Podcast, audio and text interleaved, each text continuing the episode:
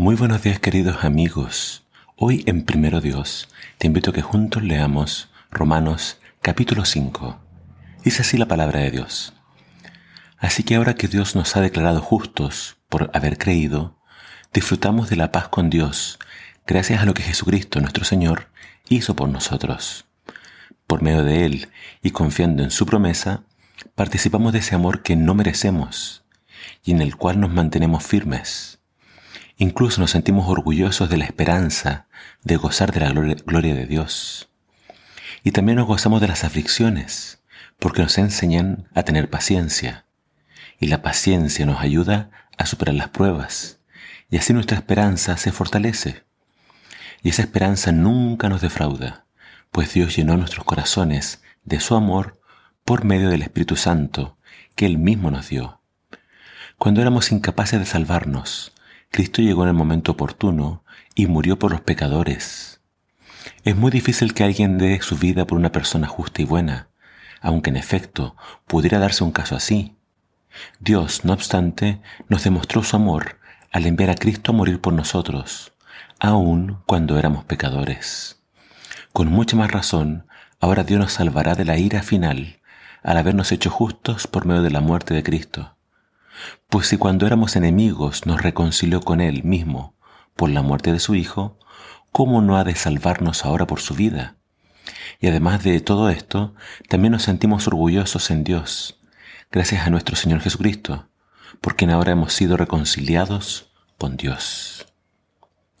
Por el pecado de un hombre, el pecado entró en el mundo, y por el pecado llegó la muerte. Y como todos pecaron, la muerte ha pasado a todos. Antes de la ley, la humanidad pecaba, pero como no había ley, no se le podía declarar culpable de haberla transgredido. Lo cierto es que, desde los días de Adán hasta Moisés, la gente experimentó la muerte. Claro, su pecado no fue como el de Adán, que transgredió un mandato de Dios. Este Adán fue figura de aquel que habría de venir. Sin embargo, no hay comparación entre el pecado de Adán y el regalo que Dios nos da. El primer hombre provocó la muerte de muchos con su pecado, pero por el amor de otro hombre, Jesucristo, abundó para muchos el amor y el regalo gratuito de Dios. Aquel pecado de un solo hombre no pudo compararse con el regalo de Dios.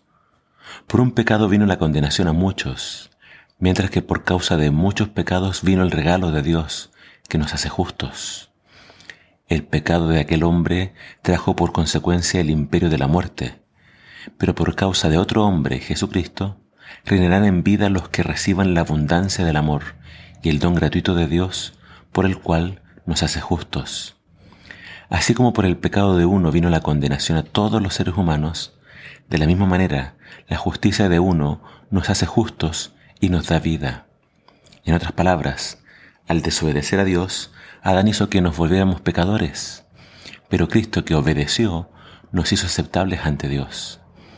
La ley vino después para que aumentara el pecado, pero si el pecado aumentó muchísimo, mucho mayor ha sido el amor gratuito de Dios. De la misma manera como el pecado se enseñoreó de la humanidad y la condujo a la muerte, así también la gracia de Dios reina, nos hace justos y nos da vida eterna a través de Jesucristo nuestro Señor. Uno de los beneficios más grandes de la salvación es tener paz con Dios. Y es este el beneficio que Pablo destaca en un principio. Estar en paz con Dios proviene de saber que hemos sido perdonados. Estamos reconciliados con Él y ya no tiene nada en contra de nosotros. Y para afirmar esta esperanza, Pablo no solamente nos dice de que Jesús murió por nosotros, sino de que ahora vive por nosotros. Nosotros entendemos que Jesús resucitó y ahora está intercediendo por nosotros en los cielos. Por eso Pablo dice que Él está viviendo por nosotros. Por tanto, lo que Pablo quiere dejar claro en nuestras mentes es que la salvación es algo seguro. Y aunque hayan pruebas, aunque hayan aflicciones, tenemos una esperanza segura en lo que Cristo ha hecho por nosotros y tenemos una garantía que es el Espíritu Santo que Él también nos dio. Y esto también tenemos que destacar lo que dice el versículo 6 y 7. Puede que alguien muera por alguien bueno, pero Cristo murió por nosotros, siendo nosotros pecadores. éramos incapaces de salvarnos a nosotros mismos. Nadie puede salvarse solo. No es por obras, no hay nada que tú puedas hacer para comprar la salvación. Por tanto, la salvación siempre va a ser un regalo que debemos aceptar y que Dios nos da de pura gracia.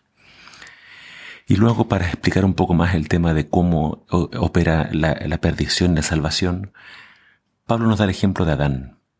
A través de Adán entra el pecado a toda la humanidad y con ello la muerte. Pero con la llegada de Jesús, el segundo Adán, llega el regalo de la vida eterna. Y así como la muerte pasó a todos por Adán, por Jesús todos pueden alcanzar la vida. Entonces es interesante que se habla también del concepto de la ley. Cuando entra la ley, que tenía la función de, hacernos ver el pecado, dice el pecado aumentó. O todos se dieron cuenta de que de alguna razón eh, el pecado estaba operando en todos nosotros. Pero cuando aparece Jesús sobreabunda la gracia. Entonces, ¿qué nos dice Pablo? De que el pecado, no importa cuán grande sea, en Jesús se encuentra el perdón. No hay ningún pecado que Jesús no pueda perdonar, porque para eso vino Él, para darnos la gracia de Dios. ¿Tienes paz con Dios? ¿Sientes que la culpa te carcome? Entrégale tu culpa, tus pecados a Jesús y encontrarás paz para con Dios.